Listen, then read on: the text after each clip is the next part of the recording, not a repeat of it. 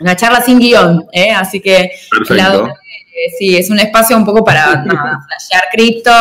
Este, a mí me interesa muchísimo tu historia personal, tu recorrido como emprendedor, vos estás hace muchísimo tiempo en el ecosistema, incluso antes, ¿no? O sea, antes de cripto. Entonces, quería empezar por el principio, o sea, contanos cómo fue tu desembarco en Internet, te definís como reevolucionario, quería que nos Bueno, abro la charla con contanos un poco cómo empezó todo. Sí, sí, a mí, digamos, me gusta como ese concepto de, evolución y revolución, ¿no? Como el, tema de, digamos, toda gran transformación en la sociedad, o por lo menos esa es una teoría, empieza con un ciclo de innovación tecnológica, ¿no? Eh, y eso es lo que pasó con la imprenta, que hizo que, el acceso al conocimiento pudiera masificarse y cambió, digamos, antes la iglesia era la que transcribía los libros en Occidente principalmente y el conocimiento estaba concentrado en una institución. De golpe, gracias a la imprenta, digamos, el conocimiento pudo reproducirse y llegar a todo el mundo. Lo mismo la máquina de vapor y hay como todo un concepto que, que empezó a desarrollar Schumpeter que es un economista de principios del siglo XX, donde dice que en realidad estos ciclos de innovación los que hacen avanzar a la sociedad y dentro de esos ciclos de innovación hay subciclos, ¿no? Como eh, ciclos conectados, ¿no? Eh, y yo tengo un poco esa visión de que, de que el cambio social también depende de las herramientas que tengamos. Entonces, de alguna manera, mi mirada sobre el, por eso digo, es una mezcla de revolución, porque hay que romper con los paradigmas, hay que romper con el status quo, pero también hay una parte que tiene que ver con evolucionar, o sea, con traer nuevas herramientas que habilitan algo nuevo. Y creo que lo que estamos viviendo nosotros es parte de un ciclo de innovación que empieza con el circuito integrado, que el circuito integrado le dio vida a las computadoras, le dio vida al, equipamiento de redes y eso le dio nacimiento a Internet y dentro de Internet venimos como desintermediando muchos aspectos del quehacer humano. Entonces, la web desintermedió el acceso al conocimiento aún más que la imprenta, claramente. También con las redes sociales desintermediamos el acceso a, que las sociedades emitieran una opinión. Antes los periodistas decían qué es lo que las sociedades opinaban y hoy la gente puede opinar sin intermediación. Y medio en simultáneo empezaron dos fenómenos para mí de desintermediación, que son dos olas de desintermediación que están sucediendo, que son la descentralización de los medios de producción con la robótica de bajo costo y el 3D printing, que hoy ya está evolucionando mucho más allá de plásticos, están imprimiendo metales, alimentos, o sea, estamos descentralizando todo, y Bitcoin, que es la desintermediación del sistema financiero, es, es tener un sistema financiero sin intermediarios, y para mí la última ola de desintermediación va a ser la del poder político. Cuando todas estas olas de desintermediación que ya tenemos en marcha se consoliden, van a tener que necesariamente cambiar la forma en que gestionamos nuestras sociedades. Así que, de alguna manera, en esa, en esa ola es que yo vengo desde los 90, primero con la web, siempre con este espíritu medio idealista de, que con la tecnología podemos transformar la sociedad y generar sociedades más inclusivas y aprendiendo también en el proceso, porque teníamos como un montón de, de ideales con la web que, que mismo la web se terminó centralizando. O sea, hoy tenés Google, Facebook, tenés cuatro o cinco compañías que están concentrando la web. Eh, bueno, y, parte de los sueños que teníamos se cumplieron, porque la verdad es que hoy la web y Internet hizo que la vida de mucha gente sea mucho mejor y le dio muchas oportunidades a un montón de gente, pero, pero el sueño final, así de tener una sociedad realmente inclusiva, todavía no, no llegó. Así que bueno, ahí seguimos trabajando en sumar las otras piecitas que faltan, ¿no? Bueno, sensacional. Yo pensé que me ibas a hacer un recorrido por tu. Hablamos de historia, ¿no? Hablamos de la historia, de la, historia de la tecnología, de historia de Internet. Te hago una pregunta para entender de, dónde venís. ¿Cuál es tu background? O sea, ¿cuál es tu formación? Yo soy autodidacta. Eh, digamos, empecé, eh, hice un curso de programación de un año que era para adultos cuando tenía 11 años. Ahí, ahí fue como mi primer contacto con la programación que empecé porque la esposa de mi papá eh, quería aprender, era médica, pero dijo, dijo, la computación es el futuro, y me dijo, venía a hacer el curso conmigo, ella abandonó después del primer semestre y yo seguí, terminé el curso, di la clase, leí como el, el examen final. Mis compañeros tenían, el más joven tenía 24 años, con lo cual no era para niños, pero bueno, eh, a mí me gustó y, desde ahí como que, eh, por un lado, vengo de esa, de esa rama, por otro lado, mi mamá eh, hacía activismo social desde que yo tengo nueve años y yo iba con ella a, los barrios y hacíamos desde, no sé, una olla popular hasta cooperativas de consumo, eh, también trabajo interno, a veces eh, íbamos y hacíamos ejercicios de meditación, cosas muy diversas, muy locas que no, digamos, que tenían que ver con el bienestar más allá de lo material, ¿no? Y como que todo eso a mí me acompañó desde los nueve hasta los veintipico cortos, donde vi que el mismo movimiento social en el que yo participaba, como que los estaba estructurado de manera piramidal eh, y como que gente con muy buenas intenciones y con muy buenos valores empezaba a corromper cuando acumulaba poder. Entonces ahí es cuando yo dije, ahí yo tuve como una ruptura con las estructuras de poder, que, que fue a mis 23, 24 años, yo dije no voy a participar más de estructuras piramidales, o sea, obviamente en el trabajo yo era gerente de investigación y, y desarrollo del sitio, que era un portal muy grande, o sea que estaba dentro de estructuras piramidales porque es lo que existe en el mundo, pero pero de alguna manera yo ahí tuve una ruptura y dije, claro, acá el problema no es ni de valores, eh, sino que los modelos organizativos que tenemos corrompen, ¿no? O sea, que después, muchos años después, supe que eso es algo que lo había dicho Lord Acton, pero bueno, en ese momento no lo sabía, pero fue como mi conclusión, dije, ah, claro, acá hay un problema que cuanto más poder acumulás como individuo, más, eh, digamos, como más incentivos tenés a a servirte a vos mismo que a servir a la gente que delegó su poder en vos. Sea este poder político, económico, eh, digamos, no, no, tiene que ver con un tipo de poder, ¿no? Entonces ahí es como que dije, empecé a hacer una búsqueda de armar organizaciones más como colaborativas, cooperativas de diferentes tipos. Fallé miserablemente en muchas de ellas, porque también toda la gente, los seres humanos venimos de ciertos modelos y y aunque todo el mundo cuando sumaba a estos proyectos me decía, sí, está buenísimo, la organización una red de contención, contención para las personas o la empresa como red de contención para, para las personas, en la práctica terminaban cayendo en los modelos de eh, empleador jefe y los modelos que ya conocían, ¿no? Así que fue como todo un proceso también eh, eso, entender esas dinámicas de relación y qué implicaba. Y cuando encontré a Bitcoin, que eso fue en el 2012, o sea, yo empecé con Internet en el 95, con Clarín Digital, haciendo el prototipo de Clarín, no a pedido de Clarín, sino por una cuestión que hacíamos nosotros, éramos un equipo de, medios digitales, investigando y después viví toda la, todas las .com hasta el 2003 que ahí me tomé una especie de sabático, digamos, hice otro intento, pero venía muy cansado. Y después seguí con la web durante unos 10 años más hasta que me topé con Bitcoin. Eh, y cuando me topé con Bitcoin me di cuenta que era como, era la respuesta, o intuí que era la respuesta a esto que yo estaba buscando, que eran modelos de estructurar o de organizar las sociedades eh, no piramidales o no verticales, ¿no? sino más eh, par a par y de, tener reglas sociales, en el caso de Bitcoin, bueno, es una regla de un sistema monetario, eh, entre pares y, descentralizadas. Así que bueno, como que ahí, cuando, cuando me cayó esa ficha, que no fue en el primer momento, al principio Bitcoin no lo entendí del todo, pero a mediados del 2012, cuando me cayó la ficha esa, dije, bueno, me tengo que dedicar a esto porque empecé a vibrar de la misma manera que yo vibraba con la web en los 90 y dije, eh, le dije a mis socios de la, de la software factory que teníamos en esa época, les dije, bueno, eh, lo lamento, pero me, voy a dedicar a esto, los ayudo a, tomar el control de la software factory. Y, ahí empecé a hacer meetups, a, a comprar una computadora con, placa video y empecé a, minar bitcoins eh, en, digamos, fines del 2012.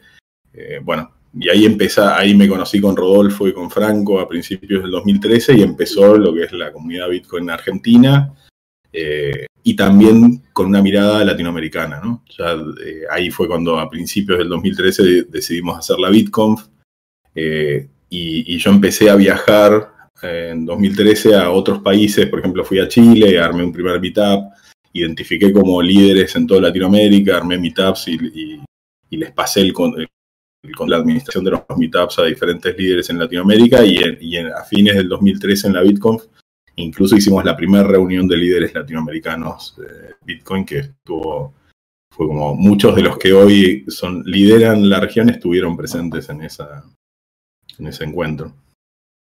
Así que eso es un poco los inicios, ¿no? Como la gestación inicial.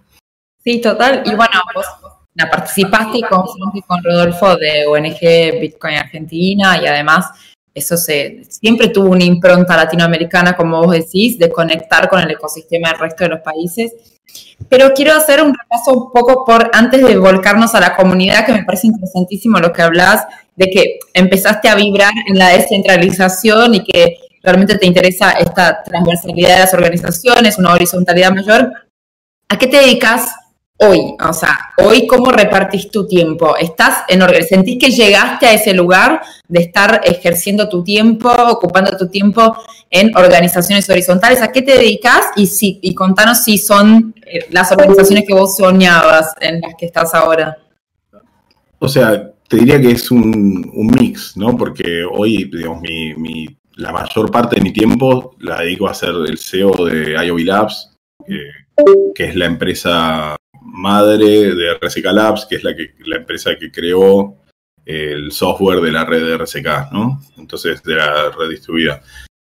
Entonces, por un lado, la, organización en la que estoy es una organización vertical, digamos, bastante con el modelo tradicional, digamos, de management, gerencia, alta gerencia, un directorio, digamos, como todos los modelos de control que que igual te digo que es una experiencia interesante ver cómo se dan las dinámicas de poder también entender. Yo creo que para cambiar las cosas uno tiene que entenderlas.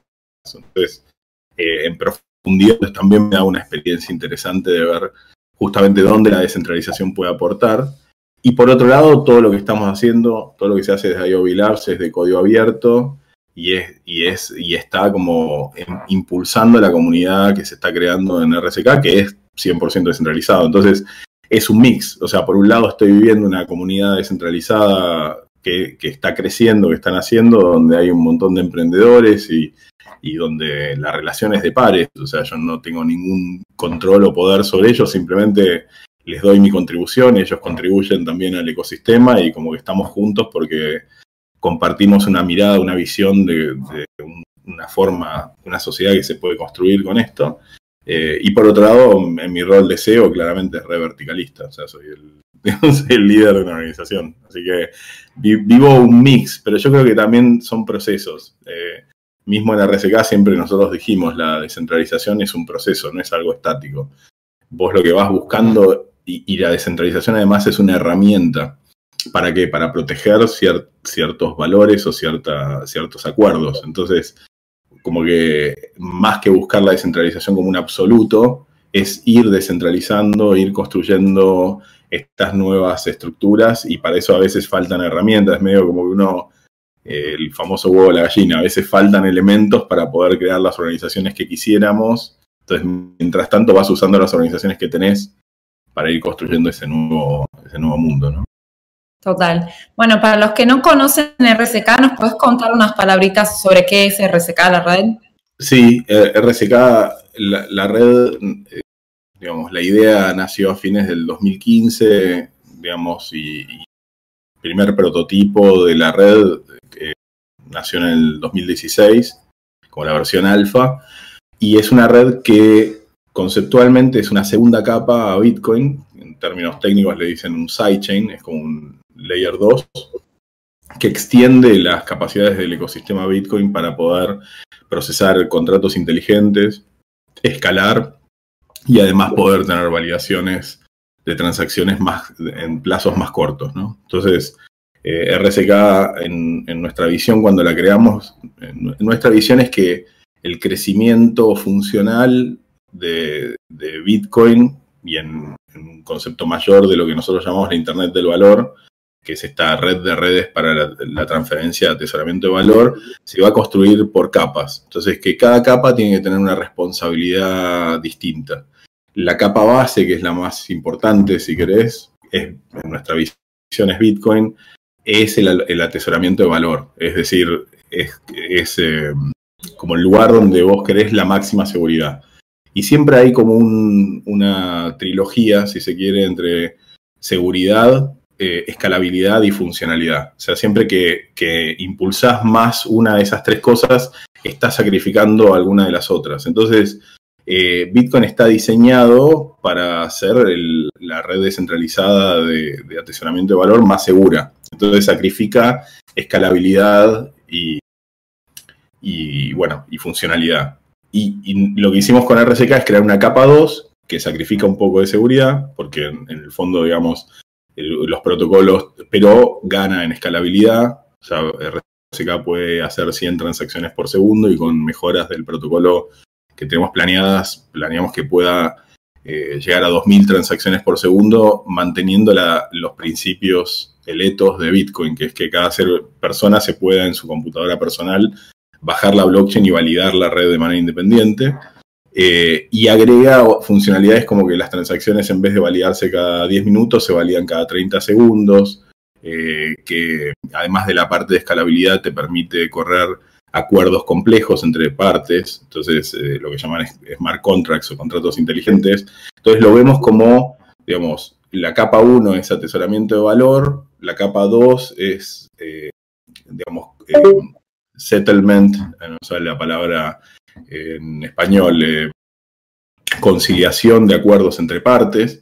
Y después en nuestra mirada hay una capa 3, que son protocolos par a par, que ahí viene lo que se llama RIF o RSK Infrastructure Framework, que es, son protocolos para par, pero que usan la capa de conciliación de acuerdos para enforzar, digamos, para, para digamos, reforzar los acuerdos entre pares si es que alguna de las partes, eh, no, cumple con su parte, ¿no? Entonces, eso lo que permite esta capa 3, por ejemplo, es que podemos hacer pagos eh, sin ir a una blockchain, sin el costo de una blockchain, los hacemos entre nosotros, pero si alguno de los dos no cumple de acuerdo, podemos ir siempre a la capa 2 y, digamos, resolver la disputa y, hacer que el acuerdo se respete. Entonces, tenés como lo mejor de los mundos en el sentido que son dos protocolos para par, eh, que, básicamente es intercambio de información, con lo cual son muy eficientes, muy escalables, pueden procesar decenas de miles de transacciones por segundo, pero con la seguridad de que uno siempre puede recurrir a la capa 2 para, digamos,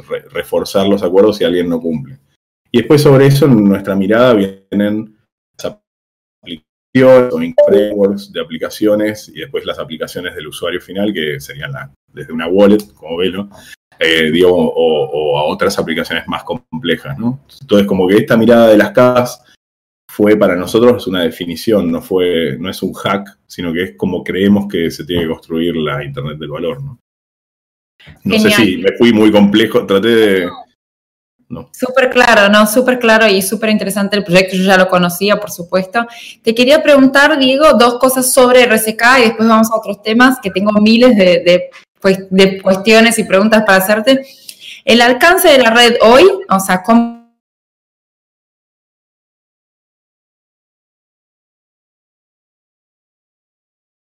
y desafíos futuros, o sea, cuáles son los hitos del roadmap para, no sé. Este Mira, la, red entró en producción en, enero del 2018 y empezó con el 5% de la red Bitcoin.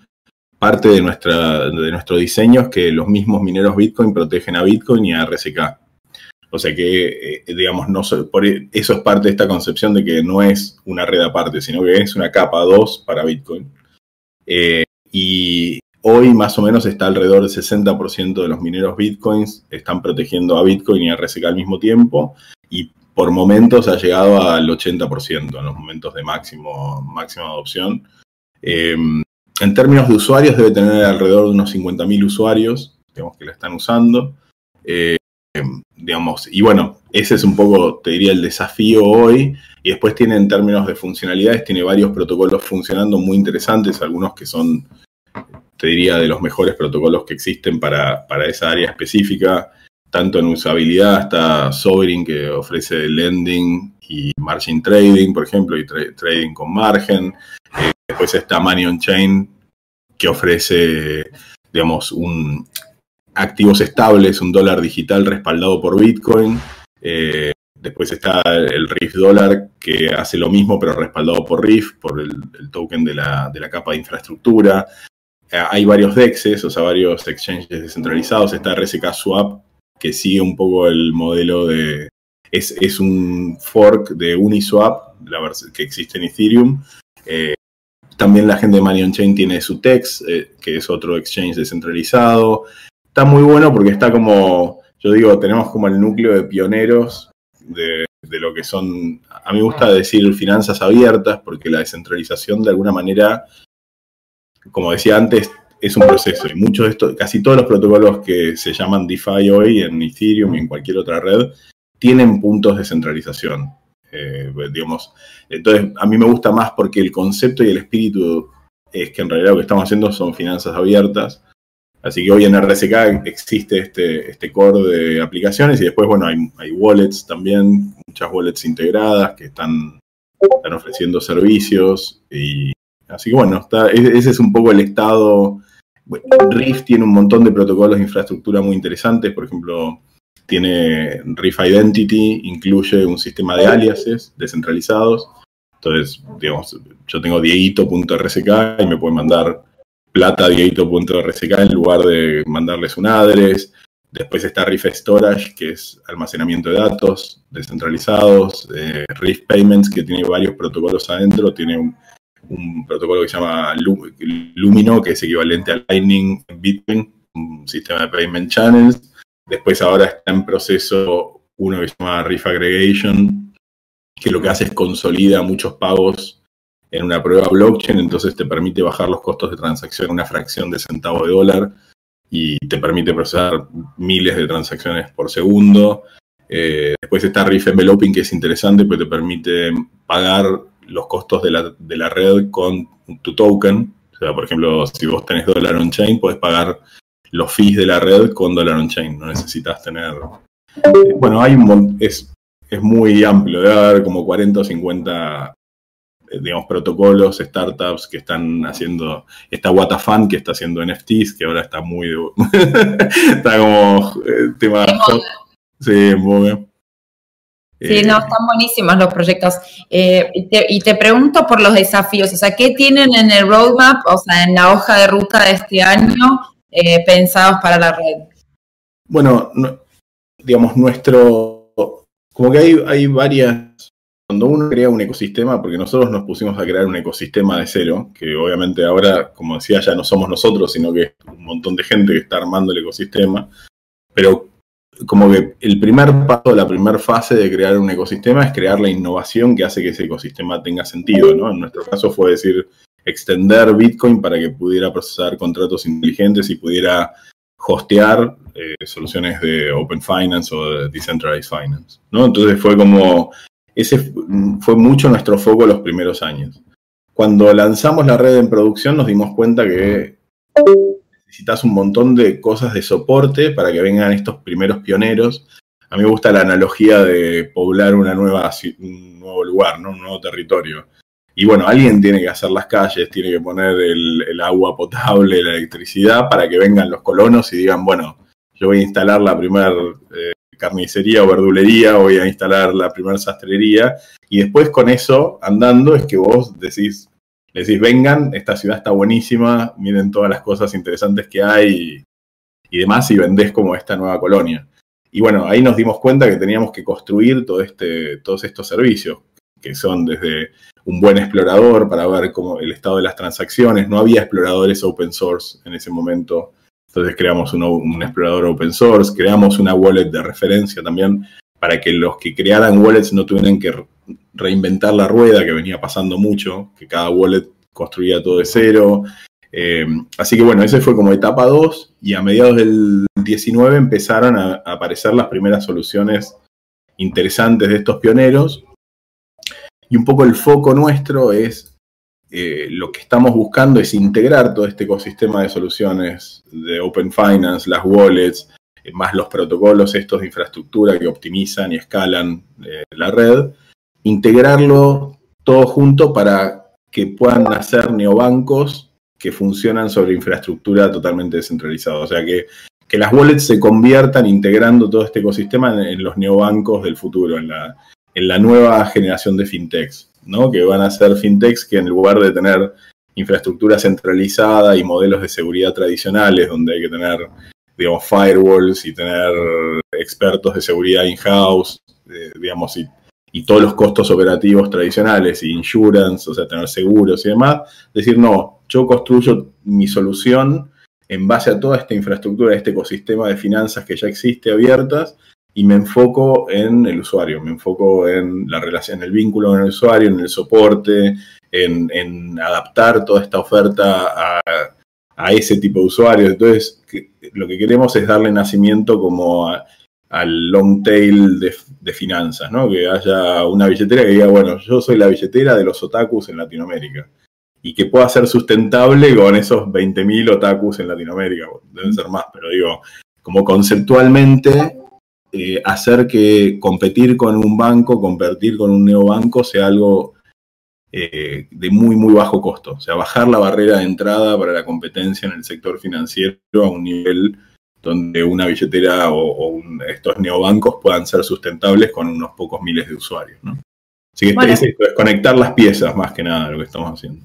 Es muy interesante lo que decís, porque entonces en tu mirada, si no entendí mal, vos ves una atomización de los productos financieros en el sentido de que va a haber cada vez más tailor-made, o sea, cada uno va a poder armarse su propio banco on the fly, o sea, como específico para tus necesidades, ¿no? Como decir, bueno, yo participo de esta comunidad, tengo estas necesidades, estos son mis problemas financieros que quiero resolver, bueno, me armo mi banco, o sea, me armo mi banco digital con estas piezas. O sea, vos ves que en ese sentido... No, no veo tanto al usuario final haciendo eso, veo emprendedores haciendo eso, veo emprendedores diciendo, ah, mira, tengo lending, hay on-ramps y off-ramps a la economía de Argentina, hay on-ramps y off-ramps a, la, economía de Colombia. Veo, no sé, una oportunidad para darle servicio a los freelancers que están en esos dos países, porque veo que hay mucho movimiento. Bueno, en menos de un mes, y por eso la R-Wallet, este, esta wallet de referencia, más todo eso, es decir,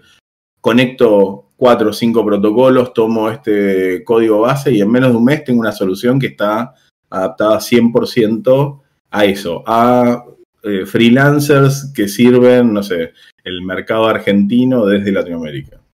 Y, me enfoco en eso, me enfoco en cuáles son las necesidades de los freelancers, me enfoco en cuáles son las, usando todo este repertorio de soluciones, ¿no? Entonces, eh, eso va a generar como una, sí, como, una, como, una, un servicio súper, eh, sí, customizado, adaptado a, a, esa, a, ese grupo de gente, a esos grupos de usuarios. Y después hay otras cosas. Lo que pasa es que no me quiero ir muy lejos porque. porque después para mí hay otro tema que es que si vos te pones a pensar, digamos, todos los modelos de las eh, economías abiertas, o economías colaborativas cerradas, porque en el fondo son eso, como Uber, Airbnb, Mercado Libre, son, son todas, en realidad, lo que hicieron fue hacer jardines amurallados de reputación. O sea, lo que hicieron fue tomar la reputación de las personas y quedársela a ellos. Y, en realidad la reputación es algo que pertenece a la persona. O sea, yo, digamos, eh, no digo que el sponsor de una economía colaborativa no tenga que quedarse con una copia de la reputación. Pero lo que no corresponde es que ese sponsor no me permita a mí quedarme con una copia de mi reputación. Y en realidad han construido todos estos negocios y, les ha ido muy bien en base a eso, a, capturar la reputación de las personas. Entonces, protocolos como Riff Identity, justamente lo que buscan es decir, creemos un protocolo de identidad reputacional portable y abierto, donde la persona siempre es dueña de su reputación. La comparte con el sponsor porque entendemos que los sponsors de una economía colaborativa aportan valor. ¿no? Digo, o hacen marketing, o resuelven temas legales, o hacen, digo, no es que están, digamos, que son, eh, que no aportan nada de valor, pero, pero el tema es este, la reputación es mía también, entonces yo me la, y con, ese, con esa reputación portable también lo que se va a empezar a generar es interoperabilidades. De pronto la misma, una vez que yo validé mi reputación y que tengo, hice el Know Your Customer, el conoce tu cliente con una wallet, empezás a, crear modelos colaborativos de incluso para cumplir con las reglas la regulación local, y vos decís, bueno, espera, a mí esta persona me dio este compliance. Vos, que sos la segunda wallet, por ejemplo, una wallet en Argentina, habla con una wallet, esto todo a nivel protocolo, habla con una wallet en Colombia y le dice, mira, si este usuario está de acuerdo, te puedo compartir la información de conoce tu cliente y vos me pagás un poco a mí, que tuve que hacer la primera validación como wallet eh, hecha en Argentina, y le pagás un poco al usuario. Y empiezan a generarse como modelos cooperativos de, digamos, o colaborativos de economías donde todos ganan, todos los que construyen valor en una red económica realmente son partícipes, ¿no? Y con eso podrías hacer corredores de remesas, por ejemplo, podrías reemplazar un Western Union en un modelo par a par y es un ecosistema que está dando servicio. No hay nadie que es dueño de eso, es una wallet en Argentina que hizo el compliance en Argentina, una wallet en Colombia que hizo el compliance en Colombia, las dos interoperando y colaborando económicamente. Y eso al, al, final del camino lo que hace es que los costos para el usuario final bajan muchísimo y por lo tanto generan inclusión, porque generan que, que, no, que, nadie, que cualquier ser humano pueda, pueda participar. Bueno, nosotros apuntamos hacia ahí con Velo y de hecho en ese sentido, incluso Argentina ha dado un paso hacia la interoperabilidad del sistema financiero centralizado al empezar con el QR, ¿no? Nosotros sabemos que se tienen que adecuar todos los este, proveedores de servicio de pago a compartir sus QR con las otras wallets. Entonces sabemos que de acá hasta fin de año o como máximo el año que viene, algunos de los incumbents, ya se les puede llamar así, van a tener que compartir su, su QR con nosotros. Sí, te quería, ahí te quería preguntar, ¿cómo los ves a los grandes players, o sea, a los incumbents en ese sentido? Como si el negocio de las economías colaborativas cerradas está en disputa con este nuevo modelo de la interoperabilidad, porque de hecho lo estamos viendo, es una disputa para ellos. Por eso están tardando tanto en adecuarse en esta primera fase de la interoperabilidad. O sea, no lo van a entregar así tan fácil y nosotros lo estamos viendo, porque somos los que estamos tocando la puerta diciendo... déjame entrar, claro entrar. Entonces, ¿cómo ves ese, esa, desde tu punto de vista, qué van a hacer los incumbents para seguir manteniendo barreras? Porque básicamente el negocio de ellos también es seguir, poner esos muros que sigan de pie, ¿no? O sea, ¿cómo lo ves a futuro? No, y es, es un proceso, ¿no? las... A ver, sí, va, va a costar, porque ya justamente los incumbents ya están establecidos, han logrado como una posición, es lo mismo que hizo Visa en su momento con los point of sales, ¿no? Con, la, con los postnets. Es como. Eh, tenían todos los comercios integrados, con lo cual era muy difícil que entrara otro procesador de pagos. No era tanto porque el crédito que daban fuera muy ventajoso, simplemente que eran los únicos, lograron como una situación de monopolio. Y, y, hoy hay tanto, tanta reputación construida en estos, digo, en un Airbnb, en un Uber, en un Mercado Libre, que obviamente eso tiene un peso específico muy grande. Y por eso creo que esto va a arrancar más por el long tail, o sea, no tanto la lucha no se va a dar en el mainstream, sino que se va a dar primero en los que realmente buscan una, un servicio más personalizado, pero la lucha se va a terminar dando, porque para mí hay como dos cosas que, que son disruptivas para lo que son los modelos tradicionales si uno piensa en las finanzas, hay como tres grandes grupos de cosas que, los, servicios financieros hacen. Una es custodia de activos y con cripto, digamos, básicamente vos sos tu propio custodio y, sé que eso quizás puede ser una ventaja y también para un usuario común una desventaja, pero van a evolucionar los modelos de custodia y, ya hay experimentos con lo que sería, digamos, social recovery o recuperación social, donde donde quizás reemplazás a un banco o una institución que controla, eh, digamos, la recuperación de tus fondos por un grupo, por tu grupo social, ¿no? El, modelo ideal es un modelo donde vos tenés un grupo formado por tus socios de negocios, un grupo formado por tus amigos y un grupo formado por tu familia, por ejemplo. Entonces, esos modelos van a evolucionar y se van a hacer más simples hasta un punto donde en realidad vos te instales una wallet, conectes con estos tres grupos y ya estés con tranquilidad de que si vos perdiste el teléfono, perdiste acceso a la billetera, ese grupo social de confianza va a poder recuperar tus fondos, tu identidad, todo tu valor. O sea que ese, ese tema de custodia eventualmente va a ser un commodity y yo voy a elegir un, institución, pero no voy a estar forzado a usar una institución para atesorar mi valor. O sea, va a ser una opción. Realmente la institución va a tener que darme valor agregado para que yo quiera elegirla. El segundo grupo de cosas es procesamiento de pagos. Eso directamente, todo el procesamiento de pagos tradicional se basa en tomar porcentuales de la transacción. Y hay todo un modelo de subsidio ahí, porque las transacciones chicas no alcanzan a cubrir los costos y son subsidiadas por las transacciones más grandes y demás, pero eso también genera una desalineación de incentivos, porque si yo soy un negocio que mi, ganancia neta, ponerle es un 5% y pago 3% de procesamiento de pagos, quiere decir que tengo un socio que se lleva el 60% de mi ganancia, o sea, yo estoy trabajando, digamos, para ese, para ese procesador de pagos. Y todo lo que estamos haciendo, lo que está rompiendo es ese concepto y diciendo, no, según, el, según la seguridad, o sea, por eso esto de las capas, ¿no? Querés máxima seguridad, anda a la capa 1, andate a Bitcoin, y bueno, y vas a pagar 50 centavos cuando la red esté muy saturada, un par de dólares. Pero te puedes ir a RSK y pagar seguridad intermedia y decir, bueno, hoy pago 10 centavos, 15 centavos de dólar, a veces menos.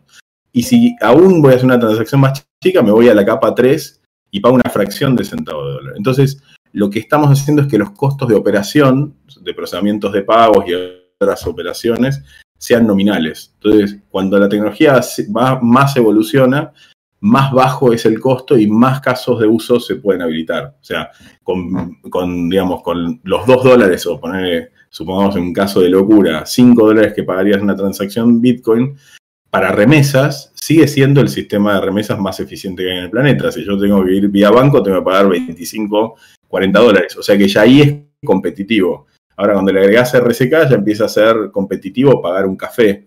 O, quizás todavía no, y necesitas ir a RIF, necesitas al, al, Layer 3. Pero bueno, ese es el camino. Y lo mismo con todas las primitivas financieras básicas. Entonces va a haber un momento donde hacer un contrato de custodia, un escrow, y bueno, va a costar 50 centavos de dólar. Entonces, vos eh, pagarle 6% de, de, la transacción a mercado pago no va a tener ningún sentido para cualquier cosa que, que, 6% sea, digamos, más de 50 centavos de dólar. Entonces, esa es como una de las vías de disrupción. Por eso, para mí, tanto atesoramiento como procesamiento de pago se van a convertir en commodities. Y lo tercero que te queda en el sector financiero es análisis de riesgo. Y como las instituciones financieras, porque ahí en análisis de riesgo cae crédito, cae los seguros, o sea, todo eso en realidad es un derivado de entender riesgo de la contraparte. Y ahí es donde las instituciones financieras durante muchos años estaban muy cómodas y lo que hacían eran bastante perezosas en tratar de, de entender mejor al usuario para poder darle servicio a gente que quizás no, no, caía dentro del modelo de riesgo tradicional. Entonces, el modelo más tradicional era decir, bueno, si tenés un auto, si tenés una casa, si tenés un recibo de sueldo formal, te doy servicio. Y si no, ni me interesás. Y así es que la mitad de la población hoy no tiene servicios financieros. Entonces ahí como que al hacerse, pero podían hacer eso porque cobraban mucho por la custodia, te cobraban el mantenimiento de cuenta y porque se quedaban con un porcentual de las transacciones. Cuando pierdan esos dos negocios, no les va a quedar otra que empezar a hacer, a trabajar nuevamente en ver cómo darle servicio al usuario y ampliar la base de usuarios. Entonces, para mí el desafío o el, si querés, eh, el espacio de competencia para el sector financiero se va a mover a esto, a las organizaciones que hagan mejor análisis de riesgo y para hacer mejor análisis de riesgo vas a tener que salirte del modelo este de tener algo material solamente y ahí de nuevo la reputación para mí es uno de los elementos claves, o sea, usar la reputación de la gente para evaluar el riesgo y por lo tanto poder darle servicios. Ahí es donde se va a abrir todo un nuevo campo de competencia y es lo que, si querés, las fintechs 1.0, que son las que trabajan sobre infraestructura centralizada, han estado trabajando mucho. Decir, bueno, miro el patrón de comportamiento de la persona en el celular. Y el scoring. las facturas, exacto. Eh, así que bueno, nada, es como esto es como las fintechs hicieron algo de innovación, pero lamentablemente estaban jugando en el campo de juego, que era un poco lo que vos decías antes, ¿no? De las grandes instituciones, porque yo era una fintech y tenía que ir a Interbanking o a Coelsa a decirle en Argentina, a decirle déjame jugar, déjame participar. Entonces le estabas pidiendo a tus competidores, a la gente que estabas tratando de irrumpir, que te abrieran la puerta para poder jugar. Y ahí es donde lo que estamos haciendo en RSK y en cripto en general, este, este crear nuevos rieles financieros que no dependen de instituciones centralizadas, es como el otro disruptor. Por eso para mí las FinTech 2.0 van a operar sobre estos rieles descentralizados donde no tenés que pedirle permiso a nadie para jugar. O sea, vos decís, bueno, me monto sobre esto y juego. Y bueno, y que gane el mejor realmente, no el que tiene, no el dueño de la pelota. No, está espectacular. Voy a pasar ahora, Diego, estos últimos minutos a preguntas, porque hay varias preguntas en, nuestro canal de, de, lado B. Así que bueno, Nico había arrancado, este Nico Bourbon, dice crack Diego, bueno, está un poco en toda esa parte de la charla sobre escalabilidad, Riff Identity y demás, un poco la, parte de, la charla que él, que él mencionó como preguntas. Pero después él hace una pregunta que es como más este, volada, que la podemos dejar, creo que da para una charla entera, que es, vos hablas del tema de la identidad y de buscar eh, soluciones descentralizadas. De hecho, para apoyar en su búsqueda de una mejor sociedad, ¿qué es lo que se está desarrollando en concreto? Porque yo eso también la quería linkear esa pregunta. Podemos hacer toda una charla sobre eso. Sí. Sobre smart contracts y gobierno, ¿no? O sea, gobierno descentralizado, gobierno abierto. Creo que eso da para, una charla más en profundidad. Eh, pero en pos de los minutos que tenemos, esa la podemos dejar para el final si contestamos las otras antes, porque esa me parece muy buena y muy, muy buena. Santi Kant, asumo, Santi H. Dejo mi pregunta también, ¿cuáles son los gatillos para que puedan haber saltos cualitativos de adopción de Bitcoin cripto en Argentina y América Latina, desde tu punto de vista, los gatillos? Bueno, yo a ver, creo que el tema, hoy estamos en un punto donde la experiencia del usuario es todo. O sea, porque si vos me decías hace dos años, yo te decía, teníamos bloqueos, la tecnología blockchain tenía bloqueos de escalabilidad. O sea, no había todavía soluciones de escalabilidad para decir, podemos procesar miles de transacciones por segundo de manera sustentable, ¿no? Porque vos te, te dicen, sí, hacemos 10.000 transacciones por segundo, pero hacer 10.000 transacciones por segundo en una blockchain es equivalente a sumar, no sé, 20 teras de información por año. Por lo cual, lo que estás diciendo al decir que una blockchain hace 20 transacciones por segundo que van a quedar, ahí guardadas para el futuro de la humanidad, es decir que estás armando una red centralizada. Es, es, lo mismo, digamos, porque si vas a tener 20 teras nuevos de data por año, eso quiere decir que solamente una corporación va a poder correr esos nodos, ¿no? Y eso es lo que no se decía, bueno, como toda nueva tecnología, la gente se, obsesiona con temas y dice, bueno, lo más importante es cuántas transacciones por segundo. Y en realidad lo más importante es preservar los principios iniciales de Bitcoin, que es este don't trust, verify, ¿no? No, confíes, verifica independientemente, poder bajarte la blockchain y verificar vos que lo que está pasando en la red es lo que, lo que te dicen que está pasando. Entonces, para mí el tema de escalabilidad con estas capas que yo mencionaba, capas 3, te diría, porque la 2 ya existía, Ethereum tenía cierta escalabilidad y cierto, algunos de los atributos eh, de RSK, pero al no tener la capa 3, Ethereum cayó en, cuellos de botella, que son los que está enfrentando hoy, porque se hizo como este abuso de la blockchain y hay ciertos abusos de la blockchain que después son imposibles de revertir. Por eso Ethereum directamente decidió ir a Ethereum 2.0. O sea, llega un momento donde ciertas partes de la blockchain, no me quiero poner muy técnico, si se saturan y se consolidan, ya no las podés no las puedes desaturar. Pero bueno, hoy escalabilidad está resuelto. El otro tema es interoperabilidad, que es algo que nosotros en RSK desde el día uno, como siempre hablamos del Internet del valor, y Internet por definición es una red de redes, siempre pensamos en esto, que no iba a ser una red para conquistarlos a todos, ¿no? Un, un, anillo para manejar, controlarlos a todos, sino que iba a ser digamos, múltiples redes con diferentes funcionalidades, diferentes modelos de seguridad, y eso está avanzando bastante. Digamos, nosotros, bueno, fuimos los primeros en crear una interoperabilidad con Bitcoin, eh, después tenemos también interoperabilidad con Ethereum, hay otros modelos de interoperabilidad como los de Cosmos, pero se va avanzando en eso, pero cuando hablo de interoperabilidad no es solamente interoperabilidad blockchain a blockchain, sino interoperabilidad con el sistema financiero tradicional. Y los primeros que empezaron a construir esa interoperabilidad con el sistema financiero tradicional fueron los exchanges, ¿no? Y hoy, además de eso, tenés payment processors, viste que que hacen el on-ramp y los ramps, o sea, que hacen la, descarga de cripto a, las economías locales y viceversa, y eso está madurando. Y de hecho yo creo que los próximos 10 años esa interoperabilidad va a ser como la clave, porque en el fondo nosotros estamos creando la infraestructura financiera del futuro, pero el dinero existe en la infraestructura financiera tradicional, o sea, todo el dinero del mundo existe ahí. Lo que tenemos en cripto todavía es una es una fracción de todo el valor que existe en el mundo. Entonces, esa interoperabilidad, esos puentes de interoperabilidad son lo más importante en los próximos 10 años, porque en la medida en que la gente puede, dentro del ecosistema de estos nuevos rieles, encontrar la misma oferta de valor que tiene en la infraestructura tradicional, pero más barata, más abierta, con, todas estas virtudes que hablábamos antes, ¿no? Donde yo soy dueño de mi identidad, soy dueño de mi valor, donde me empodera este sistema, la gente va de a poco ir trasvasando todo su dinero del sistema tradicional a este nuevo sistema. Y, en ese sentido también hay algunos elementos que fueron muy importantes como los stable assets, o sea, las monedas estables, porque antes lo que pasaba es que si los únicos activos que existían en el mundo, en esta nueva infraestructura, eran volátiles, la gente entraba más que nada con una mirada especulativa, podía ser especulación de corto o de largo plazo, pero seguía siendo especulativo. En el momento en el cual dentro del ecosistema cripto empezaron a haber activos estables, también la gente empezó a quedarse, a decir, ah, pará, yo puedo entrar por la especulación, pero después me puedo quedar. Y ahora estamos como en una etapa, una tercera etapa, que es, además con eso puedo empezar a hacer cosas. Puedo pagar cosas con estos stable assets, puedo pedir préstamos, puedo...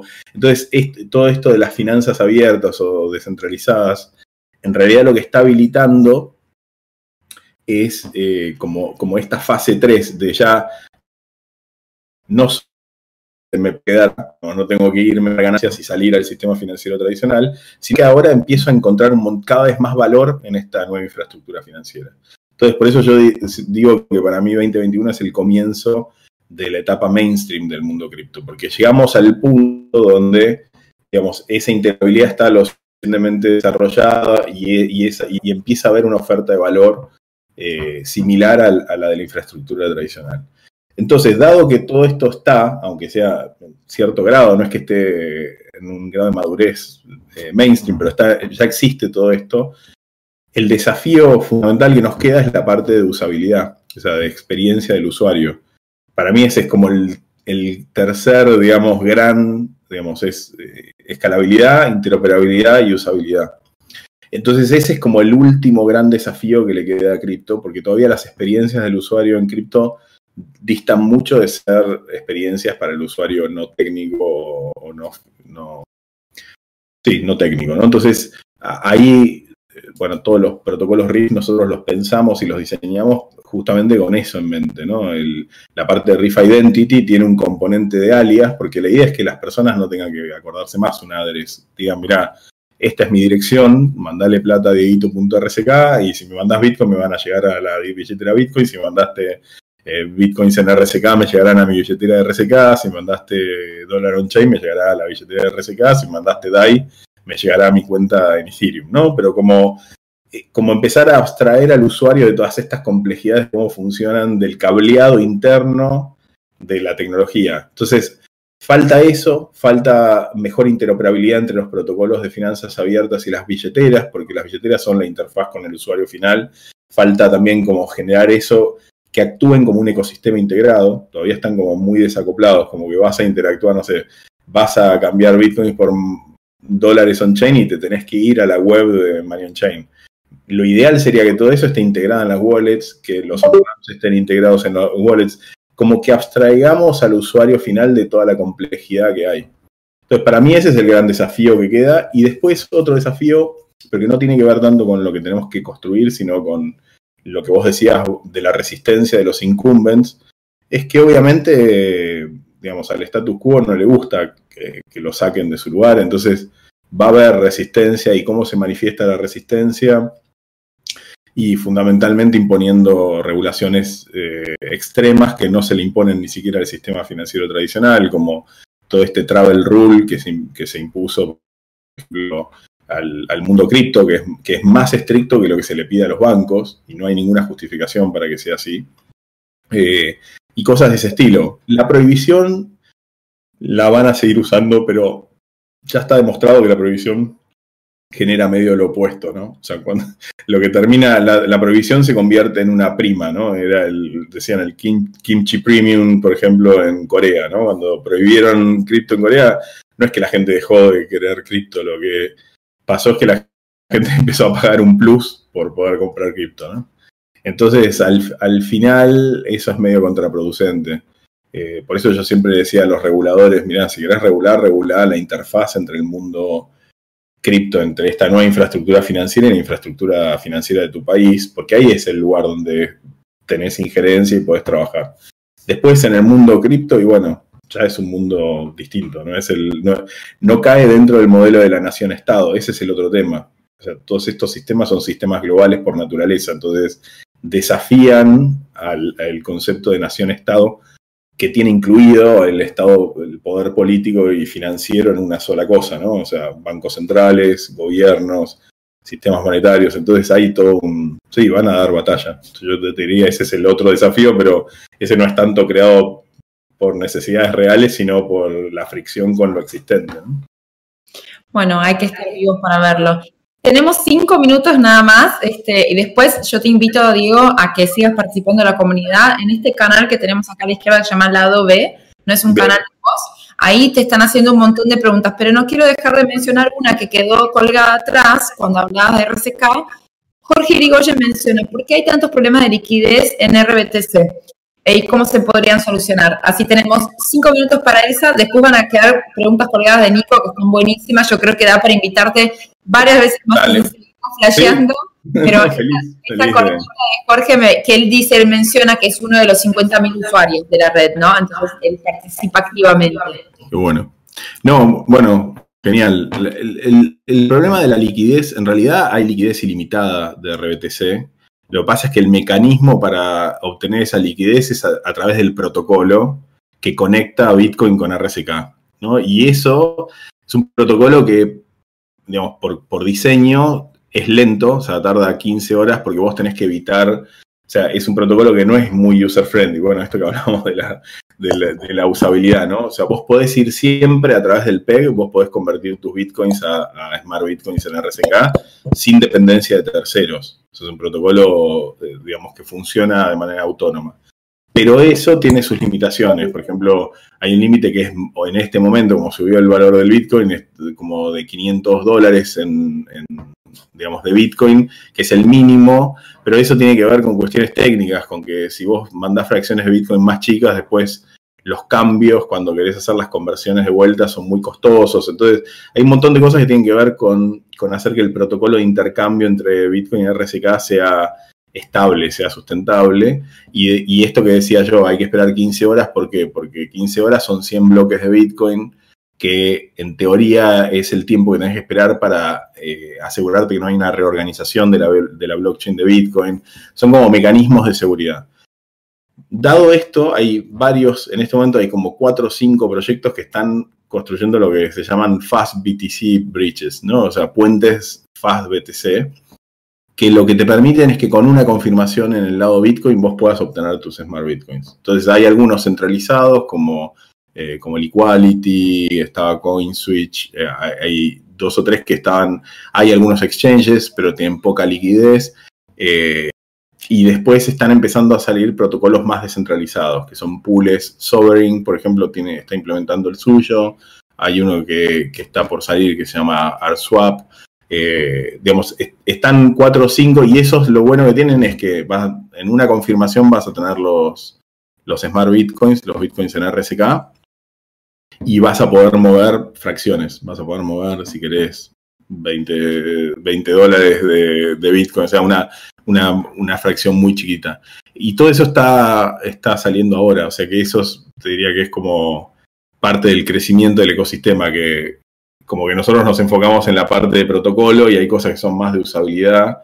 Y hay mejoras también en lo que es el uso del protocolo. Va a salir una interfaz web muy práctica también para poder usar el PEG de manera directa, con lo cual eso va a simplificar que la gente que no quiere ir a, no quiere tener ni siquiera un tercero de confianza ni por esos 10 minutos, eh, también pueda, eh, digamos, pueda, pueda ir directamente con el bridge, esperar 15 15 horas, pero con una interfaz más humana, porque hoy hacerlo es bastante complejo. Hay videos, de hecho Nico, que está por ahí, hizo un video y un tutorial para usar el PEG directo. Pero bueno, esa es la respuesta, es, es parte del proceso de, evolución de la plataforma y del ecosistema, no solo de la plataforma, porque hay cosas que se resuelven más a nivel ecosistema, de, de aplicación más que de protocolo. ¿no? Genial. Bueno, la clavaste porque son 19.59, así que llegamos justo. Quedó, este, por supuesto, eh, varias preguntas de Nico. Nico dice, si quieren, puedo, puedo seguir 5 o 10 minutos más para dejar, no tengo problema. Si quieren, seguimos. No sé vos cómo estás de, tiempo, pero... No, no, yo, este, vamos directo a una pregunta que hace Nico Bourbon que me gusta. Eh, tengo una pregunta sobre lo que está diciendo sobre las direcciones, para que a ver si yo la puedo leer bien. Que es similar a Ethereum. ¿Cómo se resuelve el tema de la confidencialidad y privacidad? Tengo mi dirección ya armada de RSK, pero luego me di cuenta de que asociar mi nombre a una dirección fija debiera evolucionar a algo más confidencial que no permita a todo el mundo buscar mi nombre en RSK en un navegador y saber todo sobre mí. Eso.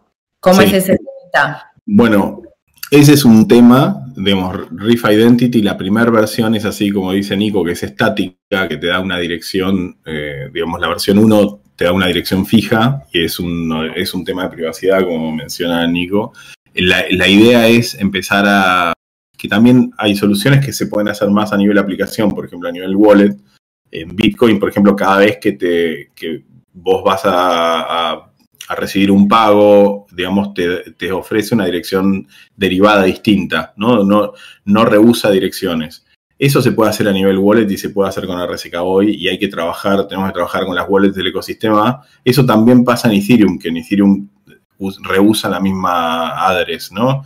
Son, son cuestiones de ecosistema que hay que ir corrigiendo, pero se pueden corregir por un lado a nivel aplicación y en el protocolo de Riff Identity tenemos pensado para la versión 2 que haga eso, que en realidad no asocie los alias a una dirección fija, sino que dinámicamente vaya, vaya usando diferentes direcciones. O sea que una vez que una dirección recibió fondos, automáticamente usa otra derivada y así, y protege la privacidad de manera similar, no, no idéntica a Bitcoin, pero eh, similar mejoras de privacidad más profundas tenemos diseñado. Ahí hay como un... Es delicado, porque si vos agarrás y vas en el modelo Monero o Zcash, donde ofuscás tanto las direcciones de origen y destino como los montos, entras en un campo donde automáticamente te convertís en un enemigo de los reguladores y los gobiernos y demás. Entonces, eh, mi tesis, pero todavía lo estamos debatiendo con Sergio, nuestro Chief Scientist y, el, cerebro detrás de toda la tecnología de RSK.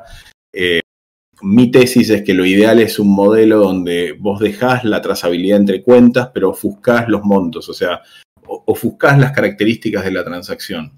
Entonces eso lo que produce es que te da un nivel de, privacidad muy bueno, porque vos decís, mira, alguien puede ver que mi address es este, pero nadie puede ver cuál es mi balance. O sea, no pueden saber qué activos tengo, no pueden saber qué data está ahí guardada y demás. Y, eso es un. Pero mantiene una trazabilidad que si hubiera algún caso criminal y un. Y no sé, un, juez dictaminara, se puede hacer el trabajo forense de ir trazando las, las transacciones. Eso pasa en Bitcoin, ¿no?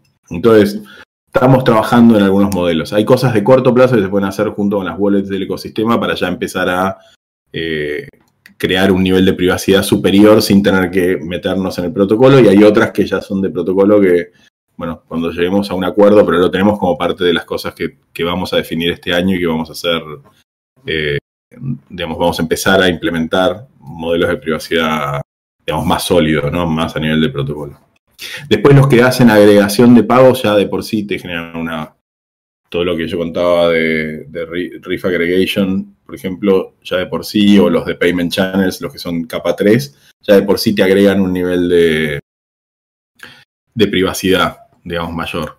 Pero no tanto en términos de, de, que sepan qué balances tenés, pero bueno, pero, pero se pueden ofuscar bastantes datos ahí, así que eso también puede ser una opción de corto plazo está buenísimo. Diego, estoy encantado con la charla. Nos quedaron varios temas del tintero. También me gusta mucho la parte volada. Quiero hablar de gobierno, quiero hablar de, de cómo... Bueno, todo el tema de esa identidad es re, interesante, porque todos los modelos de gobernanza descentralizada tienen un problema, que es que si vos no tenés una identidad, o sea, vos tenés lo que son los sibling attacks, ¿no? Que es que si yo puedo crearme N cuentas, ¿cómo sabés que yo realmente, digo, yo puedo atacar al sistema? Pasa con sistemas como Radical Markets, que son proyectos que viene Vitalik viene trabajando mucho en ese tema eh, junto con, un flaco de, Microsoft que, viene trabajando en el tema de Radical Markets, que son sistemas que lo que buscan es como balancear esto, ¿no? Como decir, cómo puedo tomar decisiones eh, colectivas, pero, digamos, balancear el peso de los que tienen más poder económico con los grandes grupos humanos. Y, el problema recurrente de todos esos modelos es la identidad. O sea, es cómo me aseguro que es un voto por persona, por decirlo de alguna manera sencilla, ¿no? y ahí es donde, para, para mí, algo que nosotros no nos cuestionamos es que la identidad es una construcción social. O sea, nosotros, a ver, eh, que yo me llame como me llamo, en realidad es la consecuencia de que un doctor que me vio salir de mi mamá, junto con mi mamá y mi papá, fueron al registro civil y dijeron a este bebé que nosotros el doctor dijo que salió de esa mamá y que mi mamá dijo que efectivamente el padre era mi papá, digo, ese niño queremos que tenga ese nombre. Y después, como, si querés, como entidad de registro, estuvo el Estado diciendo que eso había, que eso había pasado, ¿no? Entonces, toda la, toda la identidad es una construcción social. Entonces, y es como el conjunto de estas trazas, de estos de estos attestations, eh, sí, o testificaciones que, hacemos los seres humanos los unos de los otros. Y, entonces si empezamos a pensar en la identidad como esa construcción social, eh, digamos, podemos empezar a construir eh, modelos de identidad que son fiables para esto, para poder armar estructuras de, de modelo de gobernanza descentralizadas sin vulnerar la privacidad. ¿no? Después hay hay cosas técnicas más complejas como el Zero Knowledge Proof y ciertas tecnologías eh, que te permiten decir, bueno, quiero validar condiciones sin tener acceso al dato en sí mismo. O sea, quiero validar que sos mayor de 18, pero sin saber tu fecha de nacimiento. Que también aportan, eh, con Nico en su momento eh, charlamos mucho sobre esto para, para análisis de mercados, por ejemplo, porque, digamos, pensar modelos de análisis de mercado donde eh, las empresas pueden hacer, o alguien que le interesa hacer ofertas a una persona, puede hacer análisis del perfil de la persona, pero sin vulnerar la privacidad de la persona. Hay, como tiene varias capas, pero el corazón es cómo empezamos a construir la identidad, ¿no? Y, de nuevo, entender que la, identidad es esta construcción social que tiene múltiples dimensiones, ¿no? Hay, hay una alegoría que es el, barco de Teseo, que es muy interesante porque justamente es como somos nosotros, ¿no? Eh, la, alegoría esta o el cuento este habla de que Teseo sale en un barco, pero a través de la travesía que hace, va cambiando, termina cambiando todas las piezas, pues se le van rompiendo piezas del, barco en el camino, y la pregunta final es decir, bueno, el barco de Teseo ¿Es realmente ese barco del final o es el barco del principio o qué define que es el barco de Teseo? En el fondo vos podrías decir que el barco de Teseo son todas esas experiencias que vivió ese barco y no tanto lo material, ¿no? lo físico. Y si te pones a pensar, nosotros como seres humanos es lo mismo, cambiamos todas nuestras células cada siete años, con lo cual nuestro barco ya cambió muchas veces, pero lo que trasciende son esa suma de experiencias, interacciones con otros. ¿no? Me encantó. Y más que yo vengo, o sea, mi formación, mi background no es en tecnología, yo soy historiadora, Diego, así que imagínate cómo me puedo agarrar de eso y armar de dos horas este, para la próxima. Me encantó. Te voy a terminar acá porque nos podríamos quedar horas eh, y por el bien de tu tiempo y, de todos los que nos están escuchando, te agradezco un montón la charla, la verdad es que fue un placer. Los quiero invitar a todos a seguirnos, está, va a quedar colgada nuestro canal de YouTube, así que la pueden volver a revivir, la pueden compartir. También armamos siempre un podcast que va ahí en, en Velocast, en Spotify. Así que nada, para los que quieran escuchar esta charla, que para mí estuvo lindísima y como te repito, me podría quedar horas charlando con vos y escuchándote, porque es súper interesante todo lo que tenés para aportar, no solo desde el lado más técnico, este, sino también desde este pensar la infraestructura, el paradigma nuevo de las finanzas abiertas, que ahí es donde me late bastante el, corazoncito y, tendría para seguir charlando. Así que te vamos a volver a invitar, sin duda. Feliz de volver. Participando de la comunidad, porque realmente se dan como lindos debates y tenemos como canales en donde hablamos de NFTs, o sea, hay un canalcito acá al costado que vas a ver que dice NFTs, estamos hablando de criptoarte, hablamos de custodia, de cómo armar un nodo, de información más técnica y también después hay un canal más general del conversatorio para hablar de lo que sea. Así que te invito a que, a que aportes si tenés tiempo, porque sé que tenés una agenda explotada. Sí, pero bueno, ya, ya me sumé, así que voy a quedar, voy a quedar dando, dando vueltas por acá y dentro de lo posible voy a interactuar y si no hacemos otra charla. Feliz de... Sensacional. Buenísimo.